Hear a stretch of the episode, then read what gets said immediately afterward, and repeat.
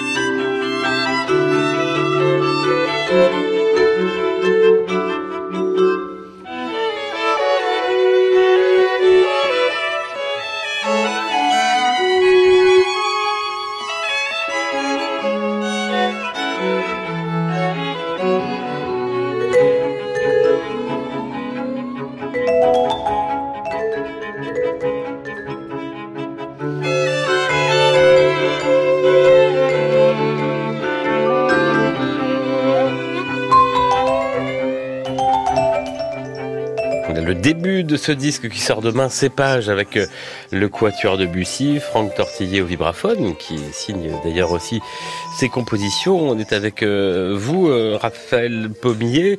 ils ont enregistré chez vous ou pas du tout? Non, ils ont enregistré dans leur studio, mais par contre, ils m'ont envoyé les pistes pour justement faire le lien entre chaque cépage et chaque instrument. Parce que c'est ce lien qui existe réellement, cette parenté qu'il y a entre la vibration auditive et quelque part la vibration gustative. On a trouvé des similitudes assez surprenantes. Franck Tortillier s'est inspiré de, de, de, votre domaine pour composer. Euh... Pourtant, il est bourguignon, si j'ai bien compris. Oui, il s'est inspiré surtout de mon discours, qui est en fait euh, un discours qui va décrire le cépage et décrire finalement des sensations. Et c'est extraordinaire, on se rend compte qu'il y a un parallèle.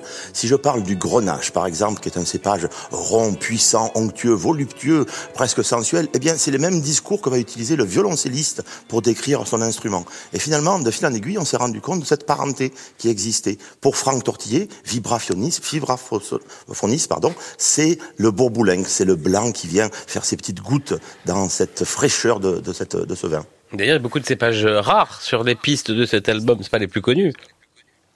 Ah non, mais ce sont essentiellement des cépages rhodaniens. C'est vrai que pour un bourguignon, c'est surprenant, mais ça montre son ouverture et sa capacité à aller chercher les influences pour inspirer sa musique, un peu comme les vignerons qui cherchent toujours à innover et à faire quelque chose de qualitatif. Et donc, de votre côté, vous avez tenté une expérience, diffuser euh, de la musique en continu pendant la vinification. Alors d'abord, c'est quoi la vinification et pourquoi vous avez fait ça?